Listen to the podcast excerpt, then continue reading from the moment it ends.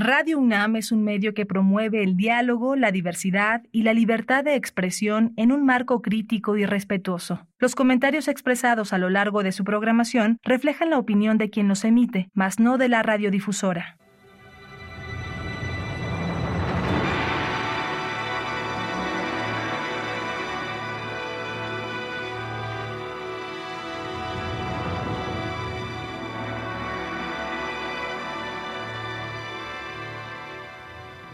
Radio Universidad Nacional Autónoma de México presenta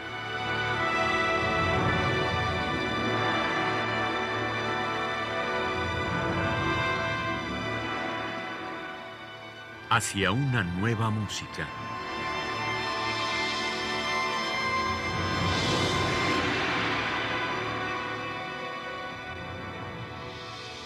Programa a cargo de Ana Lara. Muy buenas tardes, bienvenidos hacia una nueva música. Tengo el enorme placer el día de hoy de tener como invitado a Sergio Luque, que es un fantástico compositor y a quien yo admiro y quiero muchísimo. Así es que bienvenido, querido Sergio. Muchas gracias, Ana. Muchas gracias por invitarme. Bueno, quiero que nos cuentes un poco sobre, sobre ti. Bueno, tú estudiaste en México en el, en el CIEM y luego, al igual que toda una generación de jóvenes compositores decidieron irse a, La Haya, ¿qué fue lo que te interesó a ti en primer lugar de, de La Haya? Bueno, era la oportunidad de continuar mis estudios de composición. Había escuchado la experiencia de generaciones anteriores que estaban todavía estudiando en La Haya o en Rotterdam y que estaban terminando. Contaban que cosas positivas de los profesores, que sus obras eran interpretadas eh, la actividad musical, los conciertos que había en Holanda y eso me atrajo mucho. Bueno, pero a mí y a, muchos de mis compañeros con los que estudiaba y fuimos casi en grupo. ¿Y, fue realmente lo que, lo que estabas tú buscando? ¿Qué, ¿Qué, fue lo que encontraste ahí? Aparte de eso que tú nos dices, algo que, que haya resonado en ti y en tu música. Pues eh, algo que fue muy, muy impresionante y positivo para mí fue la, la actividad musical cuántos ensambles o artistas eh, pasaban por Holanda como parte de sus giras anuales. Entonces, poder escuchar de cerca intérpretes, obras, eh, improvisadores, tenerlos a cinco metros de distancia y, y, de a varios conciertos por semana, eso fue muy, muy, muy positivo. Y no estaba preparado para eso y, fue realmente importante. Algo que también fue muy bueno fue el apoyo que había en los conservatorios a la actividad de los alumnos, que hubiera talleres con ensembles muy buenos con los que podías eh, probar cosas. Podías escribir algo en una pieza acabada, escucharla, corregir o decir, vale, mi apuesta sí valió la pena o no valió la pena, y vas corrigiendo. Eso fue también muy, muy bueno. Ahora lo que lo pienso en retrospectiva, fue un lujo que quizá ya no es posible ni en Holanda misma, eh, tener ensembles como el New Ensemble probando tu música, dándote consejos. Sí, eso fue increíble y tener no solo a los ensambles, sino también a compositores invitados comentando tu música y tus, tus bocetos. Eso fue muy bueno. Algo eh, que creo que toda mi generación eh, no esperaba fue eh, la diferencia estilística de lo que en México pensábamos que era Europa a lo que era por lo menos esa parte de Europa, lo que era Holanda. En mi mundo, muchos veníamos eh, o teníamos formación clásica, pero teníamos mucho contacto con, con, con rock, por ejemplo, con, con, rock y jazz. Y quizá por el timbre del rock y de música experimental, eh, llegamos directamente a música contemporánea sin ningún tipo de, de problema. Fue como un vínculo tímbrico, sin tener muy en claro las diferencias eh, o qué implicaba que te gustara una cosa u otra. Era más a nivel de experiencia. Entonces, cuando llegábamos en grupo con los profesores holandeses hablando de modernismo, eh, los profesores holandeses o, que daban clase en Holanda no entendían por qué tanto interés de, de todos nosotros, particularmente de los mexicanos. O sea, pero ¿qué, ¿qué, pasó? ¿no? no entendían muy bien que, de dónde nos venía. Algunos eh, tenían empatía por nuestros intereses, mucha, otros nada, cero. Y eso fue, eso fue interesante, eh, en parte nos, interesa, eh, nos gustaba esa música por la música en sí misma, pero también por el mundo en el que estábamos, por nuestros profesores en México.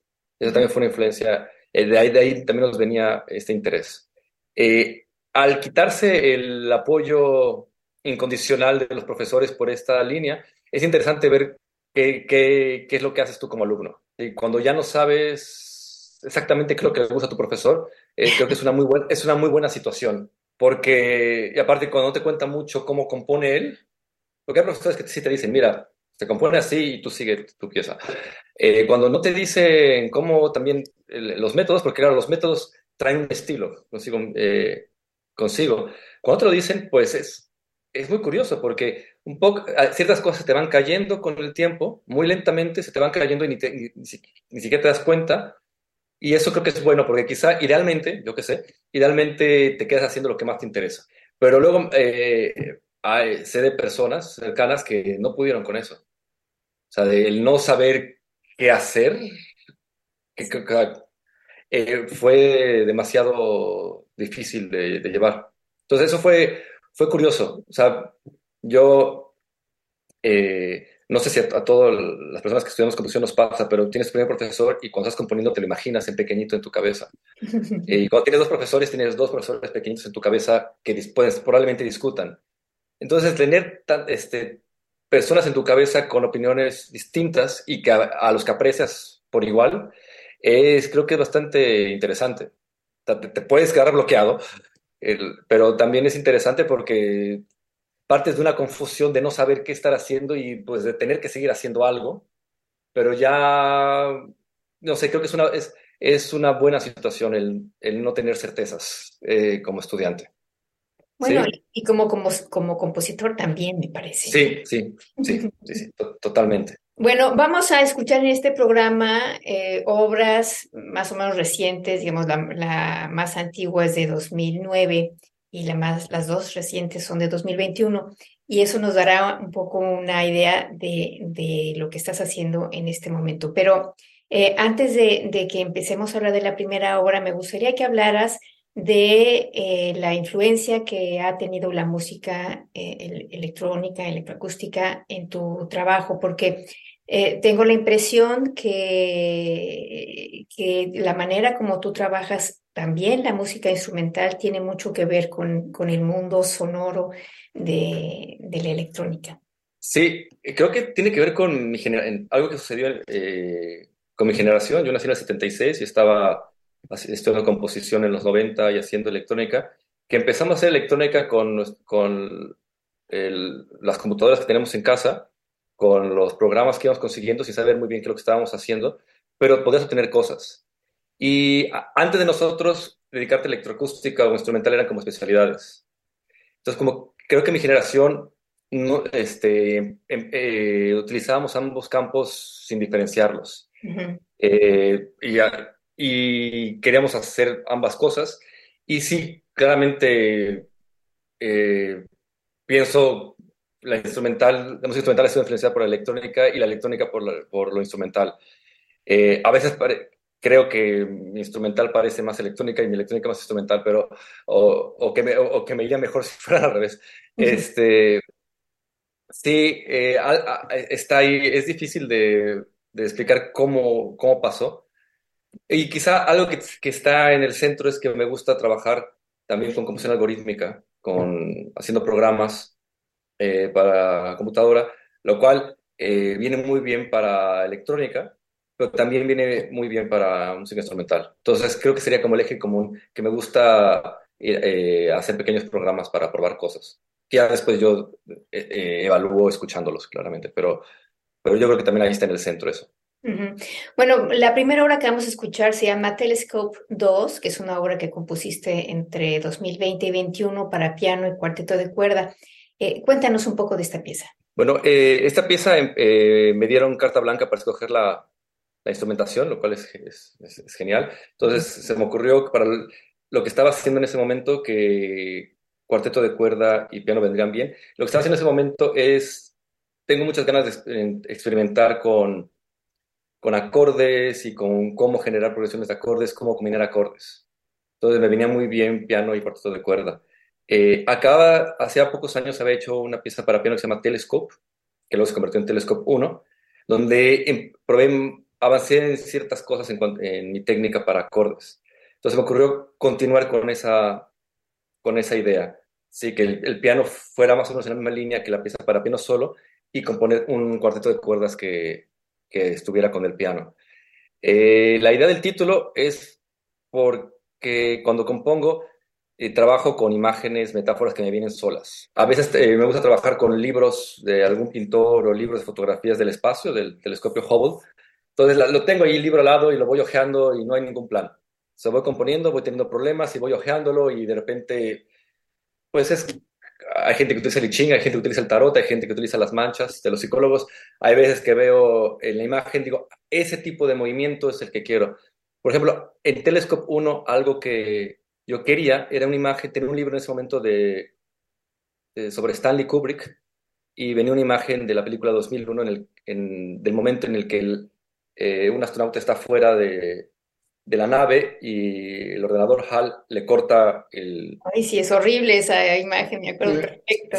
Sí, el, el tubo que conecta y vemos cómo está el astronauta girando en el espacio y dije exactamente así quiero que se vayan moviendo los acordes.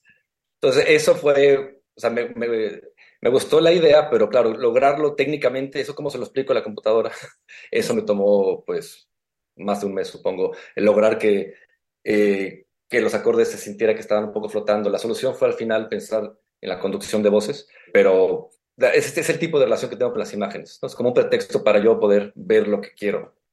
Lo que es fascinante de esta pieza, efectivamente, es que, es que parece que las cuerdas eh, son parte de la resonancia del piano, ¿no? Y al mismo tiempo se van moviendo fuera de, de la armonía que trabaja el piano. Bueno, pues vamos a escucharla y seguimos platicando después de, tu trabajo. Escuchemos entonces Telescope 2 de Sergio Luque para piano y cuarteto de cuerdas con Eloy Orsaiz, Marta Ramírez García Mina, Leire Fernández, Daniel Sádava y Paula Ascona. Esta es una obra que fue comisionada por el Museo Universidad de Navarra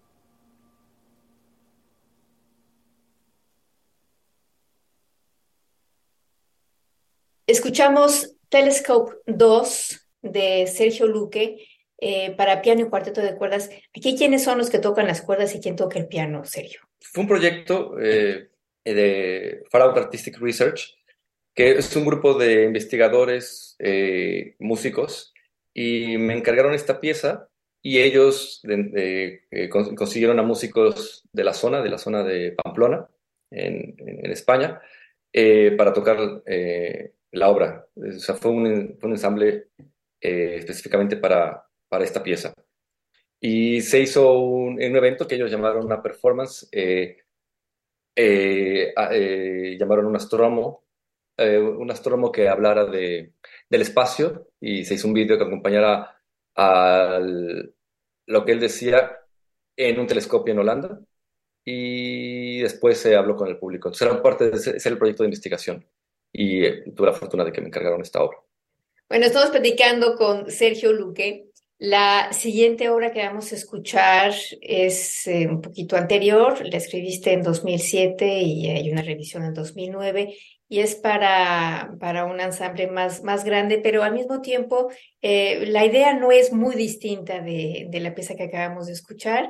Eh, estamos, estamos oyendo a una masa sonora y de pronto algunos salen sobre los otros. Cuéntanos de Don't Have Any Evidence.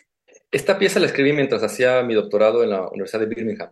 Había un taller con el un ensemble contemporáneo muy, muy bueno, el Birmingham Contemporary Music Group.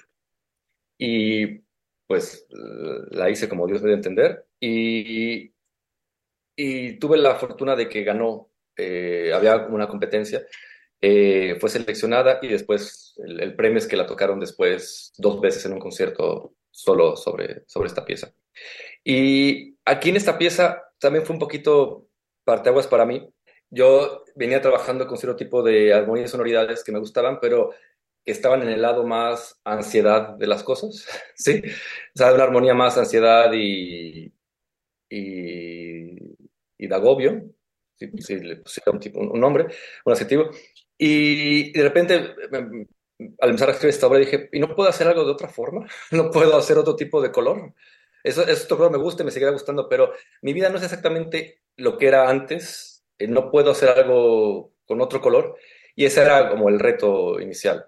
Y me puse a experimentar al piano eh, con acordes y luego eh, metí en la computadora los acordes para tratar de ver cómo podía moverlos en el tiempo y estuve ahí yendo y viniendo del piano a la computadora para encontrar este tipo de, colores. Hay, yo suelo trabajar con procedimientos estocásticos, procedimientos que utilizan el azar, entonces también ver cómo con las notas que había escuchado, los acordes que había escuchado y que me han gustado, cómo podía yo extenderlos o aprovecharlos en el tiempo con el uso de, algún método que venga bien para una computadora.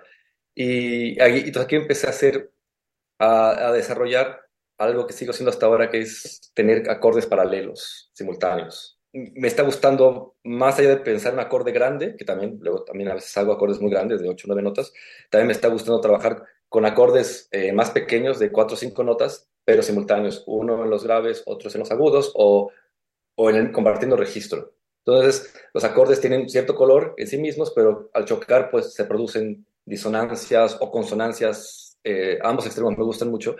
Entonces, esa es la parte que al día de hoy sigo explorando, lo de conseguir colores a partir de armonías simultáneas, que no es nada nuevo, o sea, es como una extensión de, bitonalidad, en el caso de Stravinsky o, la escala octatónica, pero también Weber lo hacía con la escala octatónica. Aquí es hacerlo con cualquier sonoridad que quieras. Y salen colores, el hecho de que estén agrupados, porque los puedes agrupar en la cuerda hace uno y el piano hace otro, o los agudos hacen uno, los graves hacen otro, el que haya alguna diferencia tímbrica en quién lleva los acordes, te permite el juego, que no solo se oigan las 12 notas, sino que se oigan 6 y 6, por ejemplo. Pero al mismo tiempo, eh, tú dices que se oigan las 12 notas, no las estás usando prácticamente nunca como, como material melódico, es básicamente material armónico, ¿no? Sí. Y, y, otra de las cosas que, que, hace interesante este proceso es que justamente como, como los acordes los vas... Em, los vas disponiendo instrumentalmente en diferentes grupos, van cambiando los colores también, que es otra de las cosas fundamentales para, para ti, ¿no?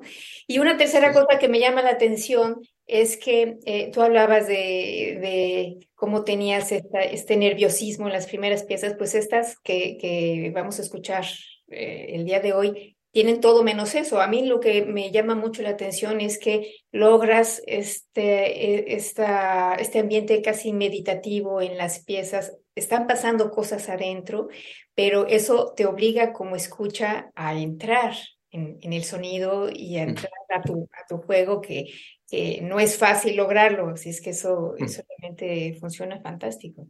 Pues, es exactamente lo que me interesa, el, el, poder hacer una música en la que puedas entrar, ¿sí? Y que te hagas en la cabeza una idea de dónde estás, que tengas el suficiente nivel de coherencia como para que tu, la imagen mental que tengas de, esta, de este espacio se mantenga y luego que haya excepciones que mantengan o renueven eh, el interés. Eso es por un lado, eso es algo que me interesa hacer, que puedas entrar, porque no quieres ser Sí, e, e, eso, eso lo busco. Por otro lado, el, también el cambio de tipo de expresión que mencionas, quizá no es que mi vida sea mejor, sino es que quizás se está convirtiendo en algún tipo de terapia involuntaria.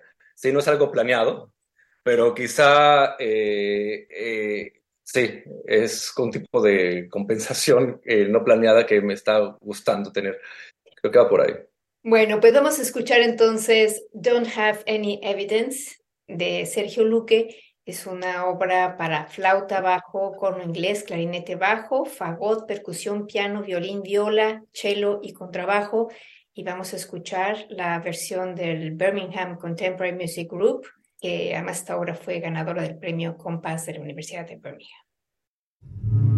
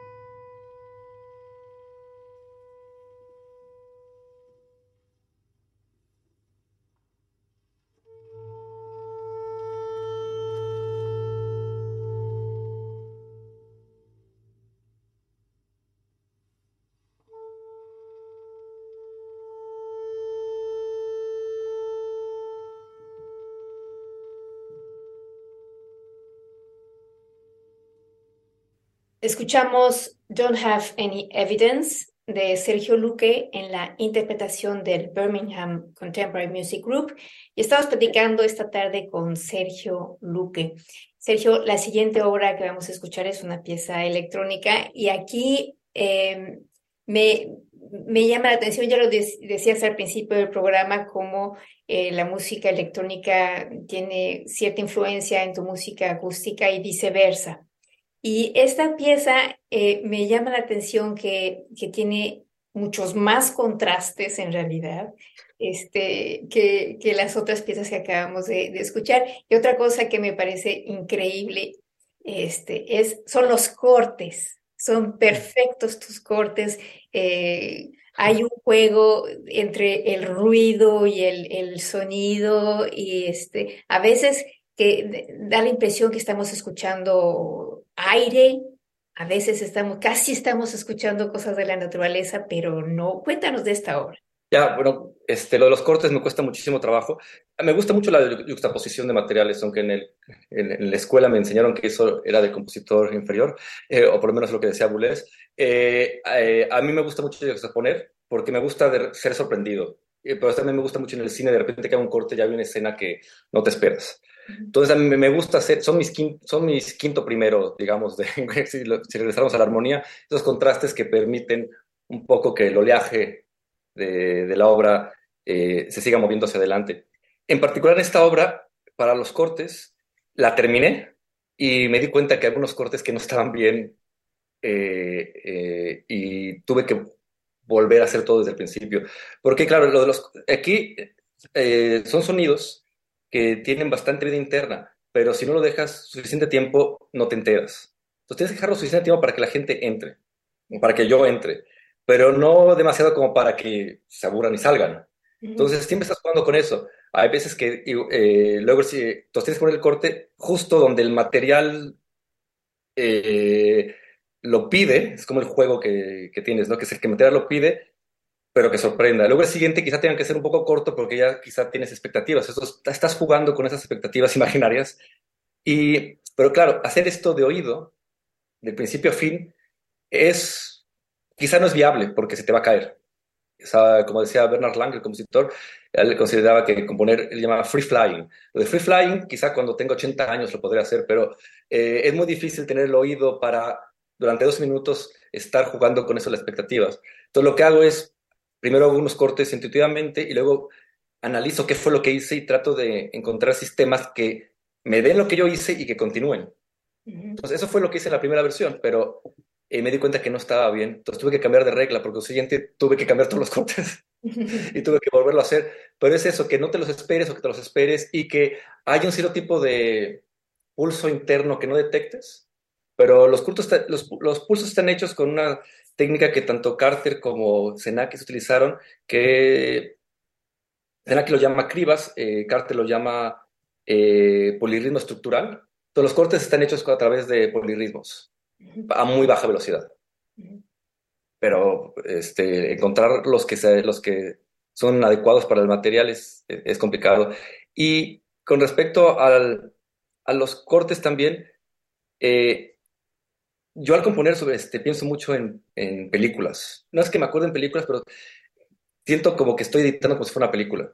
Entonces de ahí me vienen bien los cortes. Y en esta obra, por ejemplo, algo que me gusta hacer es pensar que la cámara está lejos que la cámara está más cerca, que la cámara está muy, muy cerca, y luego regresamos a la toma desde más lejos, luego vemos otro aspecto, regresamos al primer lugar. Es, me armo estos juegos en la cabeza desde hace mucho tiempo, como si fuera una película.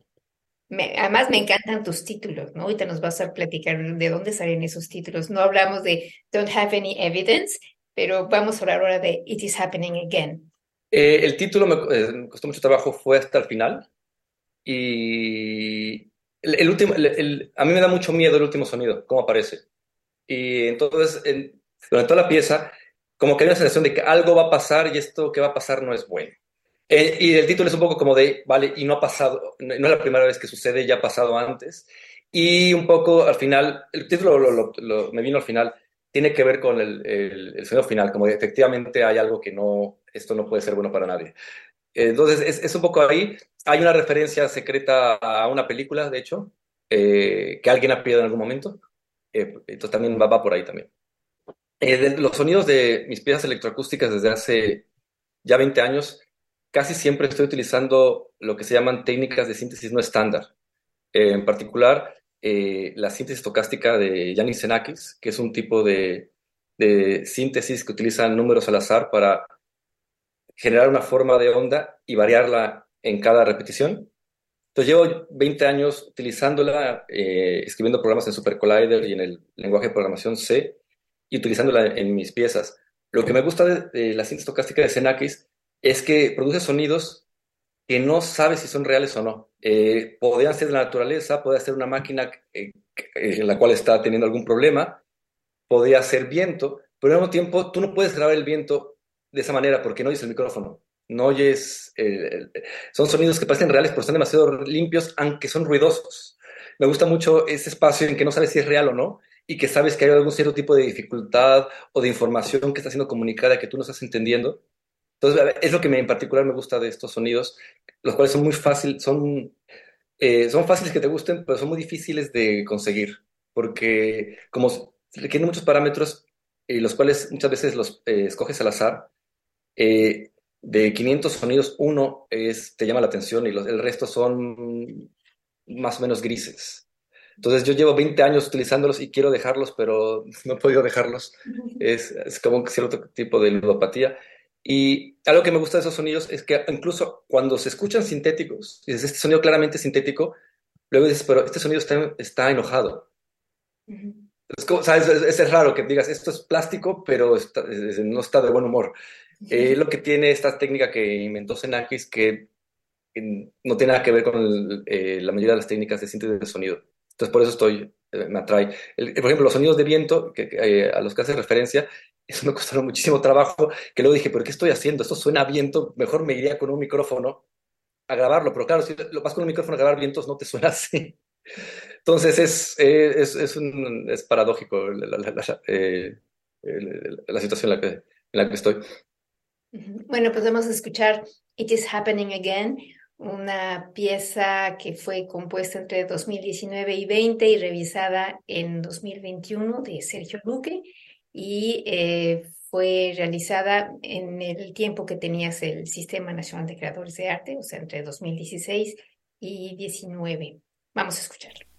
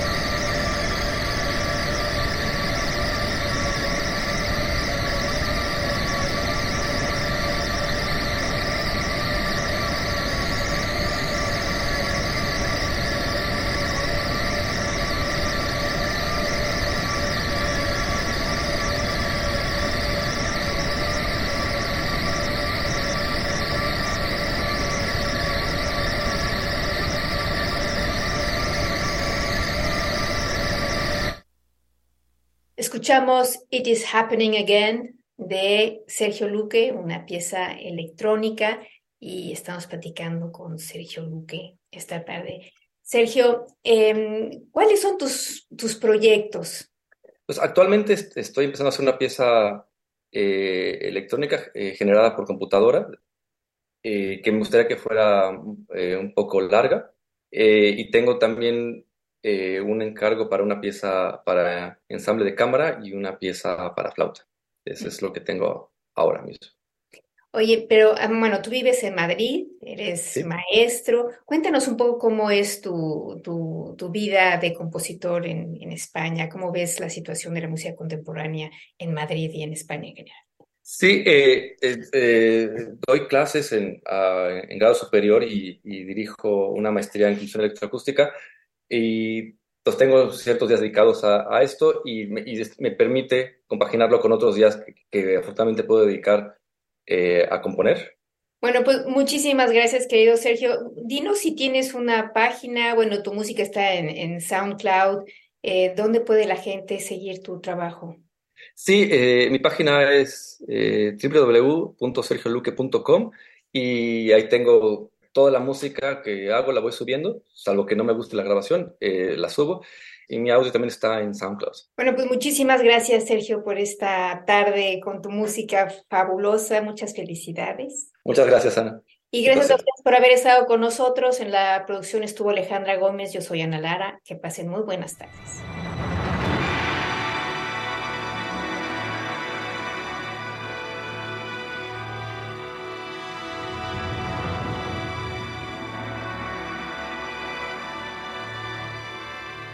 Radio Universidad Nacional Autónoma de México presentó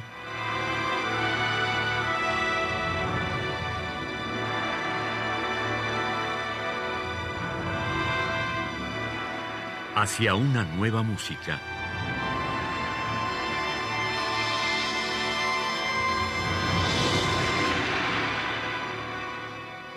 Programa a cargo de Ana Lara.